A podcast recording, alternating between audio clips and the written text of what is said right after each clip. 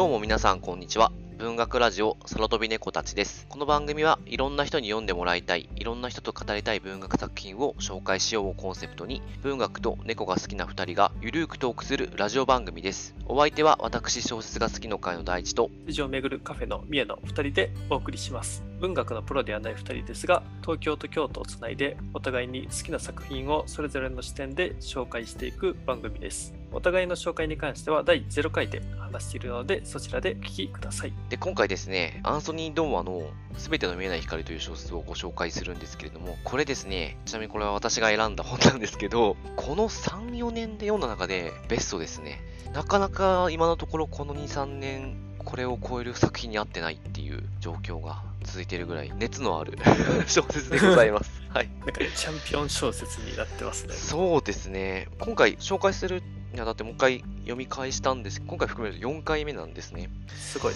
うん、毎回こう泣きそうになるん泣きそうになるんですか あの初読と2回目はボロボロに泣いてるんですけどいやー、まあ、今回もちょっと泣いちゃいましたけどすごいやっぱり濃厚な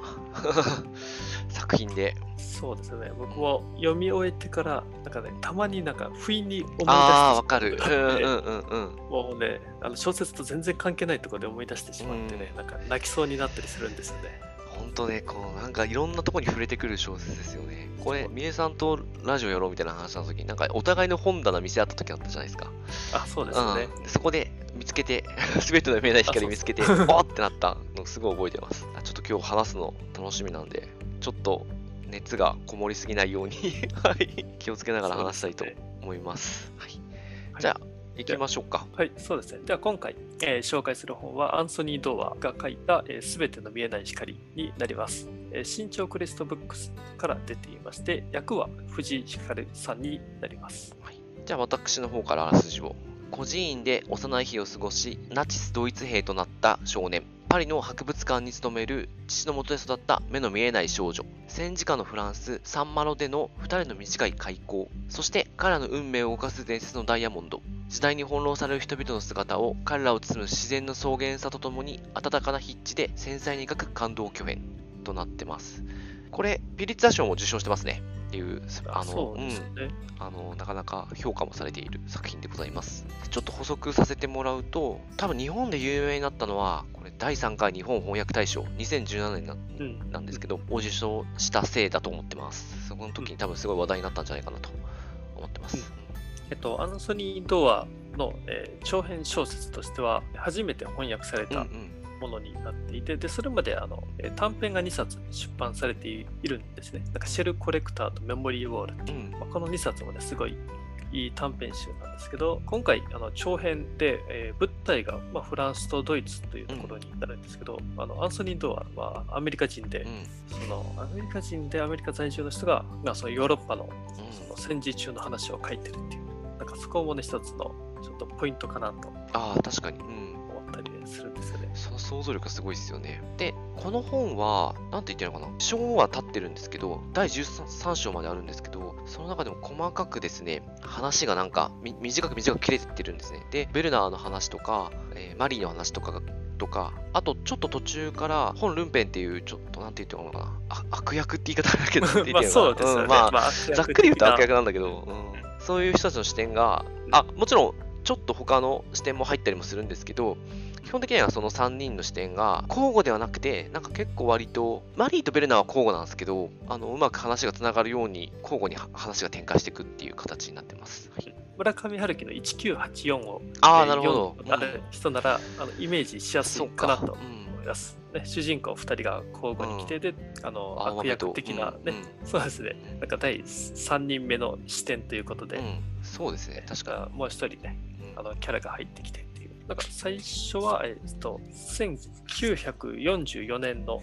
あのうん8月7日がまあ第0章で、うんえっと始まって、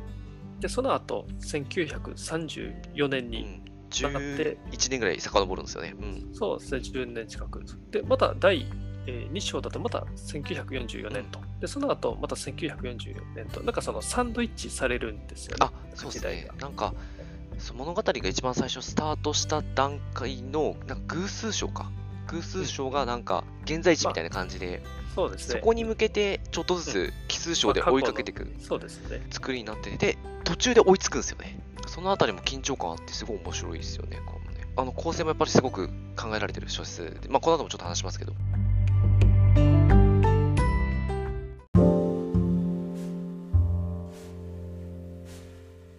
じゃあちょっと本編行きましょうか。じゃあちょっと話していきたいと思います、はい。まあ、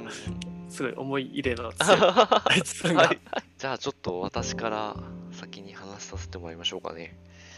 まずですね、一番最初にちょっと伝えておいた方がいいかなって思ってるのは、この小説ですね、520ページぐらいあるのかな？結構長い小説なんですけど、まあ、その分すごく話が、こんな長くてあんまり無駄なとことか、なんだろうな、あんまり関係ないとことかないんですよね。だから作り込まれてるんですけど、これあの少年と少女の話で、まあ男の子はナチスドイツ兵のベルナーと、あとフランスのあの盲目の少女、マリー、マリーロールっていうのが一応主役になるんですけど、この2人がこの500ページある中で、何ていうかこのお互い時間を共有するのは10ページなんですよね。だから、何パーセント ?2% ぐらい？あの、全体の2%ぐらいのページしか、その2人が出会ってる時間っていうのはないんですけど、なんかそこが、と450ページぐらいで訪れるのかな？ようやく2人は出会うんですけど、そこまでに至る過程とか、そしてその10ページとかがもうめちゃめちゃ良くて、まあ、私1回目はですね、もう2人が会った時にボロボロに泣きましたね。僕もそうですね、2人があった次のページぐらい。もう泣いてましたね。泣きますよね、ここなんかね、もそううね。ですね。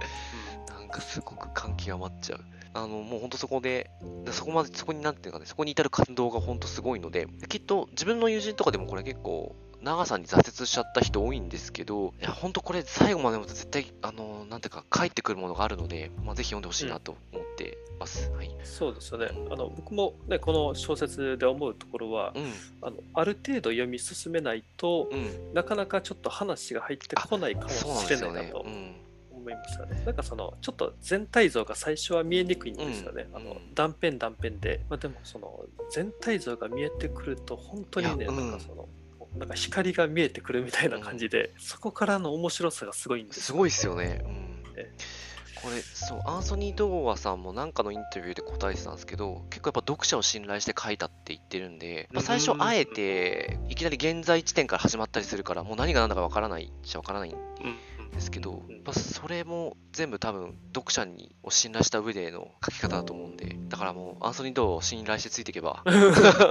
感動すると思う。あれですよね。ねうんちなみに僕はあの150ページぐらい読んではいはい。最初読んだ時、うんで、何の話かよくわからなかった 確かに。もう一回よ読み直したんですよね、一から。でそしたらね、あのだんだん分かってきて、ああ、うん。もうそこからはもう一気になんか、ハマって読みましたね。結構展開的に進んでいくのがやっぱなんです半ば以降ですよね。そうですよね。半分以降が結構展開的には激しく進んでいくんで確かに最初ちょっと辛いかもしれないですね。信じて読めば絶対感動が待ってると。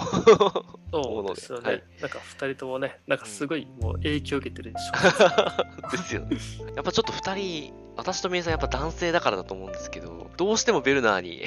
あのマリー・ロールよりはベルナーに感情移入しちゃってるところがあっそうてね、なっちゃいますよね。うんちょっとベルナーの話をしたいんですけど、もう個人的にはもうベルナーにがっつり感情移入をしているので、もう何回読んでも。ちょっとベルナーって、お父さんが炭鉱で亡くなってて、妹のユタと2人で孤児院で暮らしてるんですけど、でもちろんそこはある程度大人になると、あの炭鉱で働かなきゃいけないっていう、あの男はっていうあの村、集落、町なのかちょっとわかんないんですけど、っていう土地で、で、でも、ベルナめちゃめちゃ頭が良くて、あの、拾ってきたラジオを直すんですよね。で、それぐらいなんか頭が、なんていうか、この洞察力とか、あの、考えることができる男で、で、ベルナーが拾ってきたラジオを直して、で、そこでちょっとあの流れてくる、なんか、なんだろう、科学講座みたいのがあって、それそれをちょっと勉強してって、どんどん頭が良くなっていくっていうあれなんですけど、で、まあちょっとこのラジオが結構キーアイテムになるんですけど、うんこの小説。2回目なんですけど、もう本当最初の30ページぐらいですけどね、ベルナーがうんラジオ直すシーンって。私もそこで2回目の時泣きましたね。早いですね。いや、なんかここから全部始まったんだなと思って、この長いお話が。あ、もう全体的に描写がすごく丁寧だから、このラジオを直すとことがすごく細かいんですよね。ベルナーがいろいろラジオを見てって、あ、ここのコイルが切れてるみたいなのに気づいてそう。うん。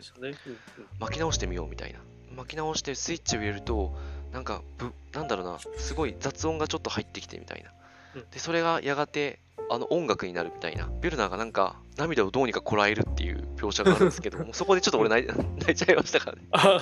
ああ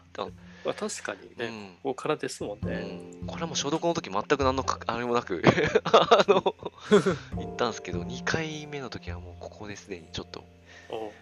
やばいちょっと話が脱線しちゃったけど。であの話もう戻すとベルナーはまあそれでラジオを直す力があってでそれで周りの人のラジオを直したりとかしたら軍隊の偉い人のねラジオをちょっと直すことになってうんうん。それでめちゃめちゃこいつできる男じゃんみたいな能力高いみたいになってうん本来ならそのまま炭鉱で働くところを結構そのエリエリートが集まるような学校にうん。推薦してもらえるんですよね、でまあ彼は無事その学校に入ってちょっと戦争の方に巻き込まれていくことになっちゃうんですけどその学校で科学の研究をされてるっていうか、うん。えートランシーバー作ってるとか、戦争してる相手の電波を受信する方法とかをうん。あの研究してる将校だっけ？なんだっけ？ハウプトマン博士。軍隊の結構上の人なんですよね。その人にあの認められて、夜、毎回その人の部屋に呼ばれて一緒に装置作ったりとか、うん、いろんな方法を編み出したりする、発明していくんですよね。そうですね。で、それがもう完全に特別待遇になる。うんうん。その学校の中でも特別待遇で。で、なんかウェルナーだけお菓子がもらえたりとか、うんうん。守られる立場になってっちゃうんですよね。そううん。なんかウェルナー守ってくれるなんか先輩があの常についてくれたりとあ、か、うん。フォルクハイマーね。うん。そうそうそう。だからそこのね、うん学校の中でだんだん認められていくっていうところ僕結構面白くて、あ、うん。これね好きなところですうんでこまあ、これちょっと後につながるんですけどこのね描き方というか構成の仕方がすごくうまいですねここは本当にベルナーの。このエリート学校入れるかどうかもあのなんかあ入うん試試験がね、あるんですけど、うん。そこそこも結構印象的で、ねなかなか普通の人はその入試に受からないっていう、うん。まあ、そこもどうにかこうにかでね受かるのかどうなのかっていうね、うそこも良かったですし、んうん、でベルナーはその後戦場に投下される投入されるのかん。ですけど、ここであの科学技師と一緒に技術兵として活躍するんですけどベルナーは。でそこで彼はなんかあの前の学校でいつもちょっと自分を守ってくれていたホルクハイマーの部隊に入るんですけど、ホルクハイマーがもうすでにそれであのベルナーを超認めてるんですけどね、前の技術兵は何を見つけられなかったかみたいな、こいつは前のやつとは違うぞみたいな。そうそうなんか物が違うって言って。でそこでなんか国防軍っていううん、ところでフォルクハイマーの部隊に入って、うん。でチームとしてね、うん、こう活躍していくっていう。なんかロシアかなんかを侵攻してる部隊最初入ってそのロシア人が隠れてる場所を、うん。でえー、と電波の受信の方法でベルナーが次々見つけていくんですよね。そこがもう、うん。うん。あの描き方も含めてすごくうまくて、うん。こう私すごく好きなんですよね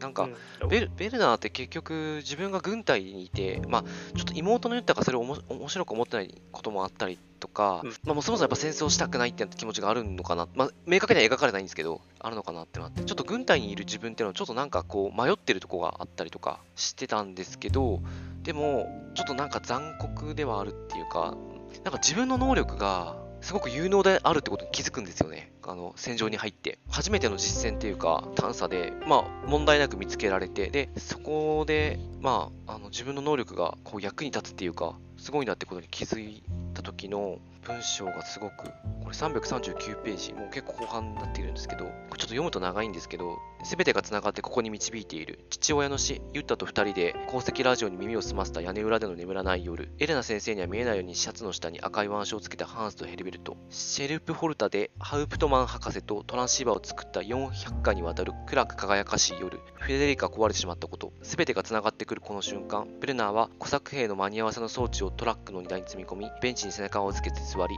畑の上で燃える小屋の光を見つめるってあるんですけど、まあ、この自分が見つけた結果、そのね、ロシア人たちをの小屋を破壊しちゃったんですけど、この時に、あの、明確に描かれてないんですけど、ベルナーはここで結構高揚してる感じはちょっと私は感じて、で、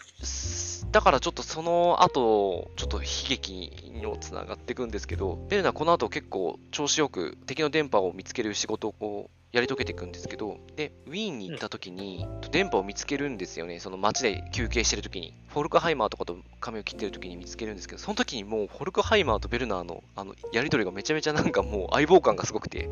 なんか、なんかもうベルナーが何か変なものを見つけたぞっていうのは、声をかけなくてもフォルクハイマーは分かって、ああ、ありましたね、うんその描写。あ、見つけたのかみたいな空気になって、うんで、ベルナーがもうその後すぐあそこのワイヤーが出てるの見えるみたいな。うん多分あれ、化学電波が出てるみたいになって、なんですけど、これがちょっとね、結構残酷な、私すごうんいこの小説で一番残酷だと思った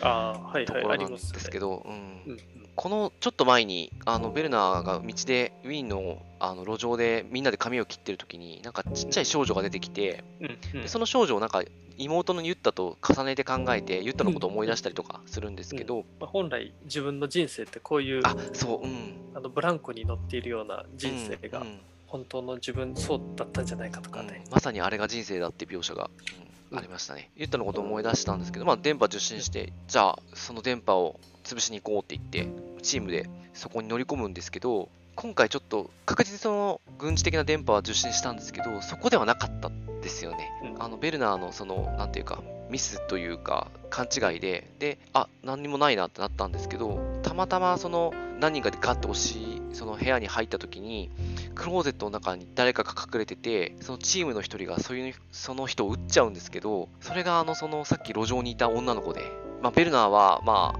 その自分のせいで、自分のうん行動のせいで、妹ユッタと重ね合わせた女の子を殺してしまったっていうことで、もうだいぶこの後、自分ここ読んでて一番辛かったっす。うん うん、ここはね結構、ね、きついところですよね。きつかったっすよね。もう絶対壊れ、女の子が死んじゃったところを見てるところでこの章切れる、切れて、で、章が移り変わって、で、しばらくして結構経ってからまたベルナーのその続きの話になるじゃないですか。あ、もう絶対ベルナー壊れてるなと思ったら案の定壊れてるし、心が。あもうそれが本当辛かったっすね。だからこの、そうねうん、ベルナーはなんか自分の能力がゆえにあの認められていくことはあったけども、その能力がゆえに、あの自分、まあなんていうかな、あの人を殺してしまったっていうことで、ちょっとなかなか、もう戦争の、だから仕方ないのかもしれないですけど、ちょっと心が壊れていくんですよね。結構そのベルナーのまあその葛藤しながら、うんうんねうんあのなんとか生きてきたっていうのがあって、ね、それがねその、えーウィーンでのうん。女の子の事件が起きてしまってうん。結構、まあうんその小説の中でもね大きな事件になっちゃったんですけど、うん。なんかそこのね、まあ、学校時代からの葛藤っていうのをなんか読んでる側からするとそこも知ってるんで、うん。ちょっとねなんか余計悲しいっていうのがありましたうんね。かなりここはね、うん、辛いところでしたね。で、その後、まあ、ベルナーがサンマロってところに行くんですけど、ね、ここでちょっとマリーロールと人生が交差するんですけど、まあ、え、なんだろうな、端的に言うと、マリーロールは、まあ、いろんなことがあって、ちょっとサンマロっていう、あの、フランスの、これ、モン・サン・ミッシェルの近くの海辺の町なんですけど、ね。うん、にいて、で、そこで、あの、おじのエティエンヌっていう人と暮らしてるんですけど、ちょっとエティエンヌが、ちょっと電波を、あの、その、サンマロの中で、その、フランス人、あ、まあ、ここはもうドイツに占領されてるんですけど、んちょっとその解放させるために、ちょっと動いてて、で、電波を使ってるんですよ。で、うんベルナーの部隊に、そこでなんか違法な電波が発されてるから、調べろっていう命令が下って、ベルナーはそこに行くんですけど、ここがもう、この小説のすごい肝になるところってもあるんですけど、そうですね、んもうクライマックスね、クライマックスよね。これちょっと最初ぜ前段にあのベルナーが幼い時、ラジオを修理して、あの科学講座みたいので勉強したみたいな。あのラジオからいろんなことを学んだ、うん学んで、こう、ベルナー人生が出来上がってるんですけど、その電波ってのをやってたのが、このあのマリー・ロールのおじいさんで、その電波がそのこのサンマロから発されてたんですよ。で、でベルナーは、まあ、仕事でここに来て探索を始めるけど、見つけるけど、言わないんですよね。うん自分が電波を受信した瞬間に、もう全部わかるんですよね。その昔の記憶が蘇って、これはってなるんですなって、で、幸いの時にみんな寝てる時に、あのチームが寝てる時に受信したから、迷いもせずに、その電波を報告しないんですよね。でそこで、ちょっとベルナーがちょっとずつその壊れちゃった心が回復しだすっていうところがすごく良くて。でまあこうで本当にそのマリー・ロール出会う、うん。その10ページっていうのがねサンマラで描かれるんですけど、僕一番好きなのはここですねこのああ、うん、わかります。はい。であの、出会うとこっすよね。うん。でやっぱりそのベルナーにすごい感情移入をあのうんうんうんしていったとこころでマリー・ロールとあので結構出会うにもすごいドラマがあって、うんドラマっていうかもう長本当に長い伏線があって、うん。それでついに出会ってであのマリー・ロールっていうのはあのすごい強い女性で、そうですね。目が見えないけど。うんうん。そうなんですよ。なんかね境遇からするとちょっと不幸なのかなと思いきやなんか本人はそこはおそう思っていなくて、うんうんうん。もうなんかもう毎日自分の人生を生きているとあなただってそうでしょうってあマリー・ロールがね、ベルナーに言うんですけどでそこでベルナーがもう何年も生きていないと。でも今日は違うと。このマリー・ロールをね助けた日ですよ、そうですね。これちょっとマリー・ロールがちょっとピンチになってて、うん。でもちろんそれはあのーベルナーからするとフランスは敵国なのでマリーは敵側の人間なんですけどマリーロを助けるんですよね。もうそこが本当良くて。でで確かに今宮さんが言ったところで私もねボロボロ泣きましたね。あの、あ そうだう。ん。これ一番感動した。感動しますねここは。ところでそうなんですよ。なんかベルナーがねはあの今までずっと葛藤を抱えて生きてきた、うんうんけどもこ今日のこの日だけはねなんか初めて自分の人生をなんか歩んだっていう。あうん。あうんそうですね。というかなんか意味合いとしてはあれかなと思いました。あのもう何年も生きてない。でも今日は違う。今日はそうしたかもしれない。今日は自分の人生を生きたかもしれないっていううん。彼は言うんですけど。ここで多分昔のユッタと過ごした時の自分を取り戻せたんだな。うんうん。感じに私は受け止めました。まあそうですね。ここはボロボロに泣きましたね。がねうん で2人はこうやって出会ってまあちょっとこの後一応敵国同士なんでずっと一緒にはいられないんでちょっと一緒に食事をして泥のように一回眠って別れるんですけどね。でベルナーがそのマリーうんと出会うっていう、まあ、この450ページぐらいまで至る、うん。なんかねこの長い話がやっぱりもうこの小説の醍醐味だなと思いますので、本当ここに向けて書かれてますよね。ねそうですよね本当に。ですごく緻密に積み重ねてきたものがここで結実する感じがすごくいいですね。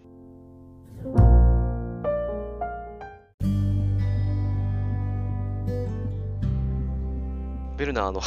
あの話ばっかりあれなんで、ちょっとマリーロール側の話をしたいなって思うんですけど、さっきみえさんが言った通り、マリーロールは当たり前のようになんか生きてるみたいな、その自分をいう話が出てたんですけど、これは絶対あれなんですね。このマリーロールって何歳だっけ ?6 歳ぐらいの時に急に病気になって目が見えなくなっちゃうんうんうんですよ。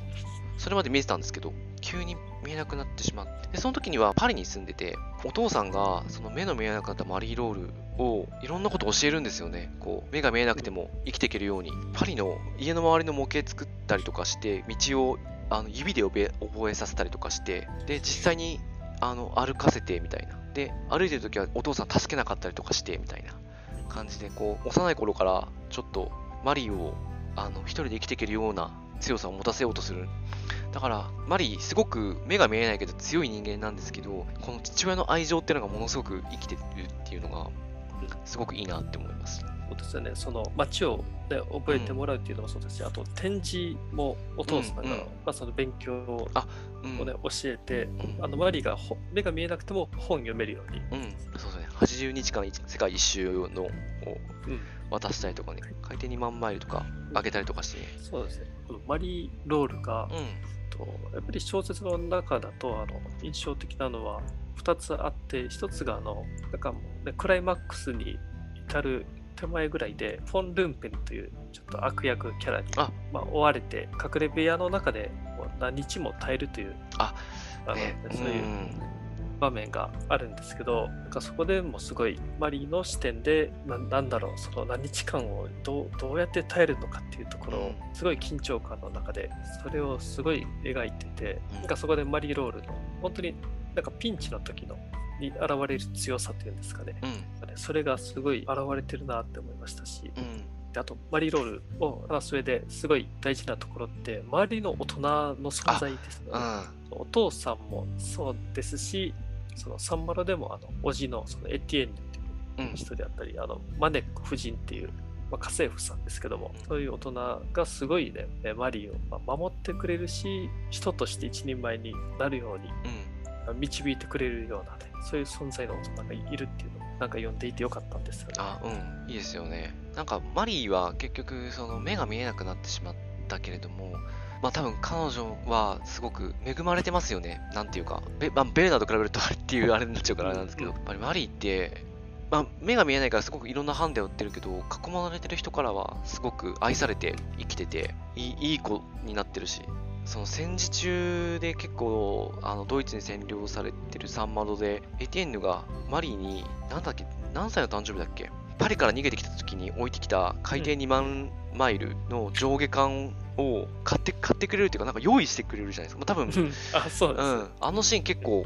なんか感動しましたね。ああ、はい。うん、なんかあれ、しかもその時に言ったのが、エティエンヌがこんな高いものどうして？みたいな、なんで手に入ったの？みたいになってる時に、マリーに、いや、君はこの街でいろんな人に気に入られてるんだよみたいな、うん。うん、ことがあって、もううわーっと思いました。そうですねんんあ、僕はやっぱこのエティエンヌ、このね、おじさんがすごいいいキャいや、ラで、もうね、僕ねめちゃめちゃいいっすよね。んそうですね、もうこのエティエンヌに本当何回か感動しましたね。ただね、面白いのが、この引きこもりなんですよね。あ第一次世界大戦なのかな、うんま、前回の戦争のトラウマでうん外に出れなくなってるんですよね。そうですね、なんかね、に二十数年ぐらいうん。うん。外に出てなくて引きこもってて、結構その街の周りからはちょっと、うんなんか変人扱いっていうか、うなんか頭のおかしくなった人みたいなね、ん。扱いなんですけど、でもこのね、おじさんのエティエンヌがすごいもう小説の中でいい味を出してて、うん。いやこれちょっと話すのに長くなるんで、うん。エティエンヌばっかりで話せないんですけど、うんそんだけすごいこういや、好きうんなキャラ。うん、ちょっとね、キャラが、おね、この小説、結構登場人物多いんですけど、うんどれもかなり、あの、いや、なんか、キャラが立ってるっていうと、なんか、薄く聞こえるかもしれないうんくてあれなんですけど、もうあんなんかめちゃめちゃ考えられて、キャラクター作り込まれてますよね。そうですね、なんかうん単純ではないんですよ単ね。そう、すごい。私、あの、ホルクハイマーが大好きなんですけど、ああ、僕もそうですよ。ああですよね、あのこれ、ベルナーの、まあ、入った学校のあの先輩で、でかつあの戦場に出たら、フォルクハイマーがチームリーダーだったっていううんポジションの男なんですけど、前半、学校での印象、めちゃめちゃなんか怖くないですか？あそうそう、だから、ね、そのエリート学校の中でも、うん。その飛び抜けて強いというか、うん。優秀で、で、ね、もうエリートの中でも権力を持ってるようなね。うんなんかフォルクハイマーには誰も逆らえないみたいな、そうそうそ怖いんですけど、でも、ベルナーとね、博士と過ごしてる時に、まあ、博士がいない時ってでしたっけ？なんか、うん。クラシック音楽好きなんですよね、う。うん、フォルハイマー。なんですよ。うそう。特にその感傷的なクラシック音楽が好きで、でなんかそれを聞いてる時になんかちょっとうっとりしてるというかちょっと目を優しく閉じてる。でなんかその時だけいつもと雰囲気が変わるんですよね、でホルクハイマーもうめちゃめちゃベルダーのこと多分認めててその力とか能力を。うん、でものすごく気に入ってると思うんですけど、うん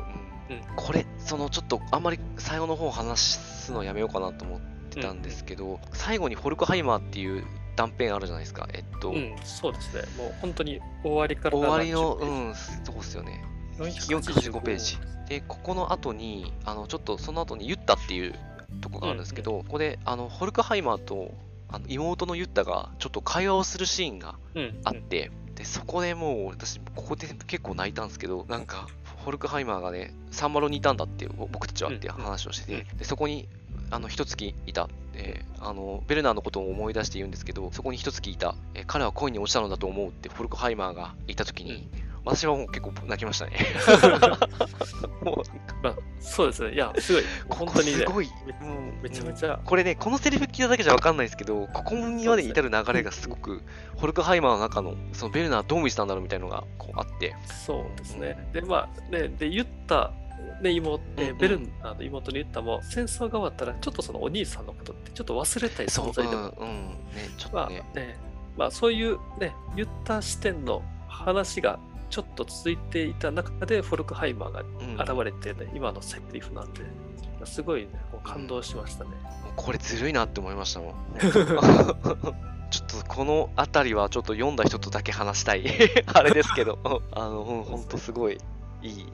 とこでしたね。そうですよね。まあ、フォルクハイマーは本当にあの、すごいキーパーソンで、うん。あの特にその、なんていうんですかね、偶数賞で、本当にあのベルナーとホルクハイマーがちょっと生き埋めになって、あ、うん、まあうん。ねもう絶対絶命のピンチにあのなっている時に、やっぱりそこでフォルクハイマーの強さっていうんですかね。うん。あれね、すごかったっすよね。うん。そうですね。なんかなんかその人ともして持ってる強さというか、なんかそういったところもすごい魅力的で、うんうんうん。であれも、それも、あの、クラシック音楽を聴いて、そうですね、うん結構ね、そうなんですよ。クラシック音楽がなんか一つのポイントになっているうんホルクハイマーはこれで復活するんだっていうかなんか、うん、うんすごい良かったっすね。そうですね。他もね、結構、あの、うんうん魅力的なキャラが多いんですけど。そうですよね。本当になんか、本当に、まあ、マリーのお父さんもそさっきの、ね、おじさんのエティエンヌもそうだし、でベルナーの妹のユッタもね、これもあの途中からは手紙のやり取りが中心にあなるんですけど、うんうんでもね、この妹のユッタもまたすごい、なんか一人の人としての、その、持ってる考え方というか、それも現れていて、あとはやっぱりあれですか、あのベルナーの友達、フレデリックですね。そうですね、これが結構ね、やっぱこの小説の中でもお大きなそうね、そうですね。一人のキャラクターとしてやっぱいるんで、この学校で二段ベッドの上と下で寝てたフレデリックですね。そうですねうんフレデリック。でね、僕たちはね、なんかいい友達になるだろうっていう。ああ、そう、最初ね。うんそうそう、最初。で、でこのフレデリックがパリでちょっと生まれた時代が、うん。と場所がね、ちょっと運が悪かったのかね、なんかすごい、フレデリックって自然が好きでう、ん。で、鳥がすごいもう好きというか、うんもう鳴き声でどの鳥かっていうのがね、一発で当てられるあ、ね、うん。あの特別な才能を持ってて、で、物の見方とかもそのベル、ベルナーが学校の中でも優秀なんですけど、うん。そのベルナーが、いや、フレデリックはさらにうん。見ている世界がちょっと違うっていう。あ、なんかある意味、この人はもう唯一無二だみたいなね。うん。フレデリックもすごい勇敢な男ですよね、本当ね。すごく自分を曲げないし、かっこいいなって思ったんですけど、まあ、いろいろ、それがゆえにいろいろあって、ちょっと、うん。そうですね、やっぱり。でやっぱりその軍軍隊というところとはね、うんまたちょっとね、ちょっとね、その存在がやっぱり許されなかったのかなっていう。そうですねそうフレデリックの話はあのベルナーがマリーと出会った、まあ、マリーの家か。でうん。あのフレデリックが好きな本を見つけるじゃないですか、うん。あの、うん。そのまあ、鳥の、鳥の本だ、うん、写真集を。でそれってなんかフレデリックがどうやら親かなんかに捨てられてしまったはずの本で。でそれをあのふすごく緊迫した中だけど、うん。それを見つけたベルナーはマリーにこれ1ページ切り取って持ってっていいって聞くじゃないですか、うん。フレデリックのために、もうそこ結構すごいなんでベルナーいいやつなんだろうと思って。うん。なんか。そうですよね。すごい良かったな。まあそれも後で後々パンチ効いてきますもんね。うん。そうですね。ええ一応最後の方にそのフレデリックのね、うん。そのちょっとしたドラマがあるんですけど、うん。だからそこもすごい感動しましたね。いやよかったっすよね。そのね、1ページのその、うんその1ページがう何かを動かすっていうか、ドラマになるっていうので、なんかすげえ読んだ人にしか分かんないかもしれないんですけどあの時フクロウ来るじゃないですか。ああ、そうですね。わかります？袋来ましたね。わ、かりますあわかります。あのフクロウってやっぱベルナーを象徴したのかなとかちょっと思いませんでした？そうちょっと考えすぎかな。そう。でもフクロウに関わる、でも確かにね、うん、ことベルナーなかったか読み返した時結構思ったんですけど。なるほど。まあ、でもね、確かに何かの象徴うん、としてのフル袋かもしれないうん、ですわ。フクロウがふっときますもんね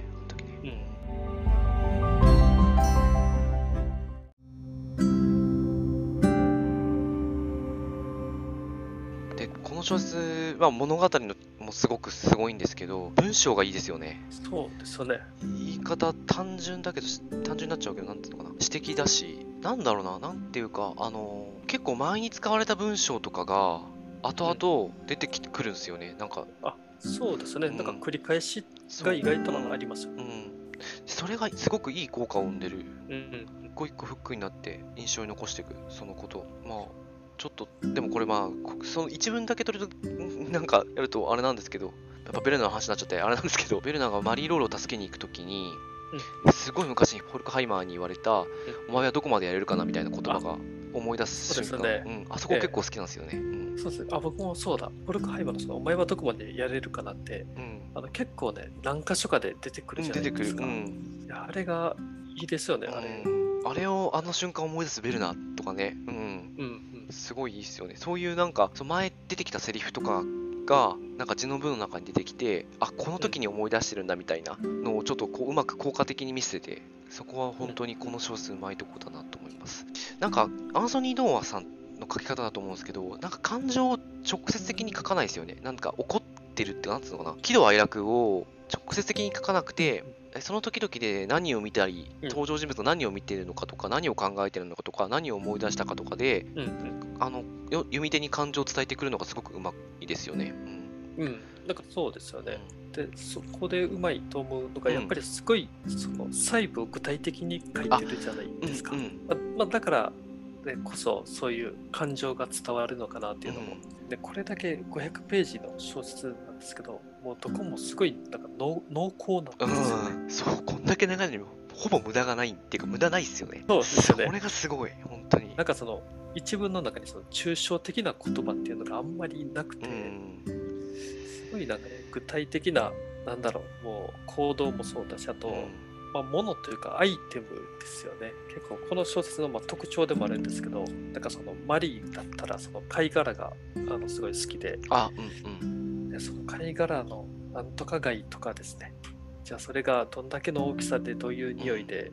どれだけの面積に何個ぐらいあるんだとかもうすごいあびっしり細かく、うん細かく。あの、歯の形とかね。あそうそうそう貝うん。あそこちょっとグロテスクなぐらいうまく、うんうんすごく書いてますよね。うん。回もでラジオねやっぱりすごいこもうんこと細かく書いてるし、うん。すごいいいっすよね。うん。その辺が本当にうまいですね。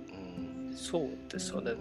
なんかでアメリカ住んでる人がうん。その、まあ、主にフランスが舞台ではあるんですけど、あのサンマルがあ、うん。なんかそう、まあドイツもそうですけどなんかそういうところの描写をよくこれだけ正確に書けるなって、あ、うんまあ、正確というかね、具体的に書けるなっていうのがすごいと本当にアメリカ人なのかって思いますよね。う いや本当にねうん。そうですよね。なんでこのサンマルに生まれたんじゃないのみたいな。そうそう。本当ね前提知ってなかった。ら絶対フランス人だって思っちゃいますよね、うん、本当に。私も最初読んだ時あんまり意識しなかったからあアメリカなんだって思いましたもんね。あそうそう僕ん。もそうそれは思いました。あと文章で言うとあの、まあ、ベルナーとマリーが出会う時の文章がすごいんですけどこの何ページも渡ってようやく会えるっていうから結構なんかもちろんいろいろ期待はするんですけどその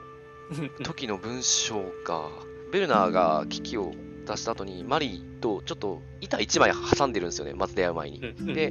まあ、そこにいるのかいって聞いて、助けに来たんだよみたいな感じで出会うんですけど、その時の、そこに行くまでの文章がすごくて、なんか、ホルクハイマーから始まるのか。あの、その、その場じゃなくて、なんか、ホルクハイマーが飯食ってる描写が入って、でうんえっと、そその後そ、どこどこでは何々しててみたいな感じで、どんどんいろんな視点がガンガン映ってって、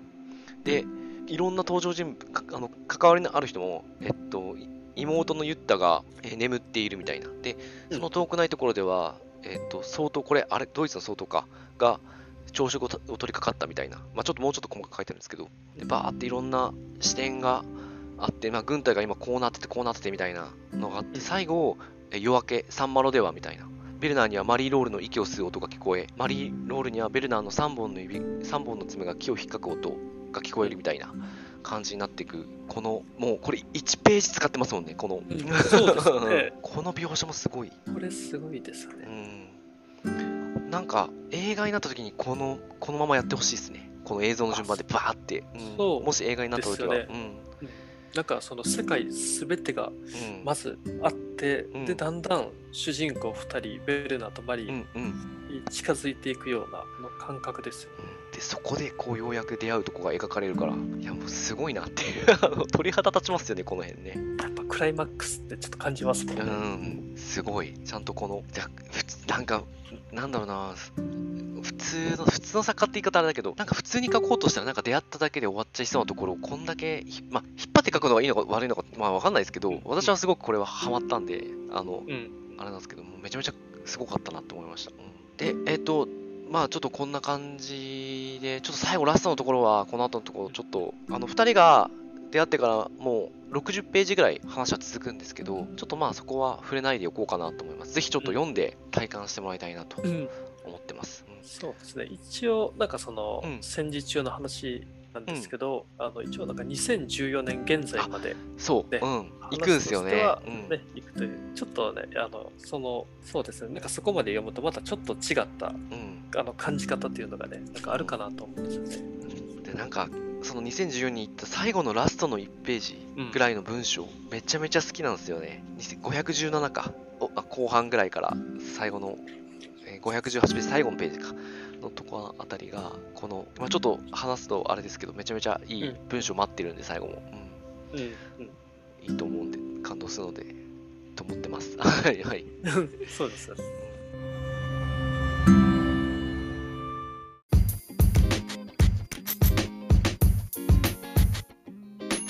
じゃあちょっと結構熱く語ってしまったんですけど、最後感想とどんな人に読んでもらいたいかでちょっと締めたいと思います。これちょっとまずですね、あの、アンソニー・ドーアさんがこの小説をなんていうか書こうと思ったきっかけっていうのが実はあって、あのこれ後書きとかインタビューとかに書いてあるたんですけど、あ、役者後書きですね、とかに書いてあったんですけど、アンソニー・ドーアさんが地下鉄に乗ってる時に、その時一緒に乗った乗客の人が携帯電話で話をしたそうなんですよ。で、なんか電波が悪くなっちゃったりとかして、えっ、と、携帯電話が繋がらなくなってしまったのを見て、その時にアンソニー・さんはこの話の着想を得たそうなんですね。で、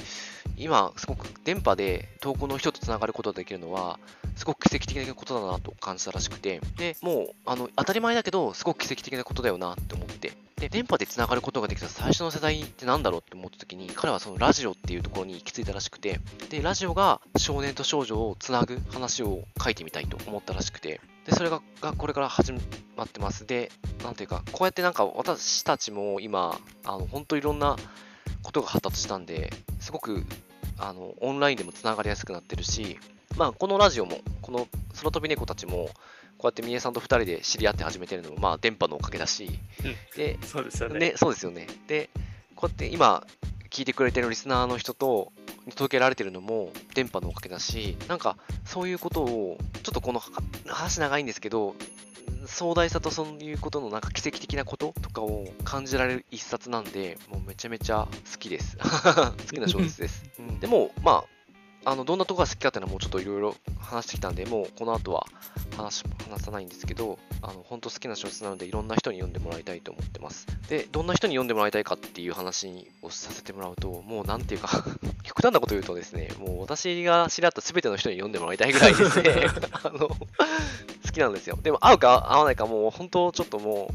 わかんないんで、もうそれはもう、あの、後回しとして、あのぜひこの作品があるってことは知ってもらいたいなと思ってます。で、結構辛い話が連続するんで、そういう話に耐性がある人は、もう絶対ハマると思うんで、うん、大丈夫だと思うんで、あのぜひ読んでみてください。で、ちょっと冒頭話したんですけど、やっぱ500ページあるんで、長いと挫折するって人もいると思うんですよ。で、そういう人は、あのアンソニー・ドアさんの短編集が出てるんで、で、特にシェルコレクターなんかは読みやすいと思うので、シェルコレクターなんていう短編集をぜひ読んでもらったらなと思います。で、ちなみに私のシェルコレクターに入ってる最後の無今度っていう短編があるんですけど、そこは、あのもう本当感動っていうか、もうめちゃめちゃいいシーン待ってるんで、ぜひそれだけでも読んでもらえたらありがたいです。そんな感じですかね。うん。あいいですよね。でそうですね、僕の、まあ、感想と、はいどんな人に読んでもらいたいかなというところで言うと、まずあの、小説っていつまでも記憶に残る小説だとあの思っていて、なんかその、いろんなものがあの物語につながってくるんですよね。例えば、あのラジオもそうだし、貝殻とか缶詰とうん、か、も模型とか、うん、うん。あ、模型ね。そうですよね。で、なんか小説読み終わった後、ね、なんかふとそういう、まあ、例えば模型の情報が入ってきたりすると、ううん。うん。ね、この小説のことを思い出してしまうし、ねあ例えばそのサンマロっていううん、その町のあのその地名の、えー、と単語を聞くだけでもやっぱりこの小説を思い出してしまうしあ、うん。その度になんかそういうねちょっと感傷的な気分になってしまうんですけど うんうんそれだけじなんていうか、ね、記憶に残っている小説で、で僕はやっぱりあのベルナーに一番感情移入してすごいそのベルナーが自分を信じて最後あの生きていこうとするんですけどうん。なんかそこにすごい引っ張られたところがあってで登場人物がすごいみんな魅力的っていうところが一つあるんで、なんか読む人によってはもしかすると,、えー、とマリーであったり、フォルクハイマーであったりエティエンヌであったりあの魅力的な人がたくさんいるんでなんかよりねそういう人たちに思いを、ね、あの馳せるんじゃないかなと思ったりしています。なんかその読むと人生を本当に豊かにしてくれるんじゃないかなと思っています。あのそういう意味では本当人生の一部になるような小説だなと思っているんで、なんか多少読むのに時間が、えーかかるという小説でも、いやでもそういうのでも読めますという人にはね、あ、大地さんと一緒です、もう全員にお勧めしたいなと思ってます。そうっすよね。いや、ほんといい小説だからな。そうですよね。大地さん本当に何回も読まれてますけどうんなんかその読む旅とか読む人によってなんかどこが面白いとかうんなんかどこが記憶に残るとかっていうなんかそういうポイントがたくさんありすぎるんでうん本当に読まないとわからない小説かな。と やっぱり思ったりします。4回読んだけど飽きないですからね。すごいですよね、うん。4回。しかも100ページ超えもね、たこれが例えば10年とか20年で4回とかってまだあるかもしれないですけど3年の間に4回ですからね。そうですね、出版されてまだ4年だし、3年で4回すごいですよね。うん。私手に取ったの2017年ぐらいだった記憶があるんで、うん、初めて読んだのは、うん、もうちょっとよすごい小説だなと思いますちょっと次はもうちょっとマリーもし読むならマリーロールの視点を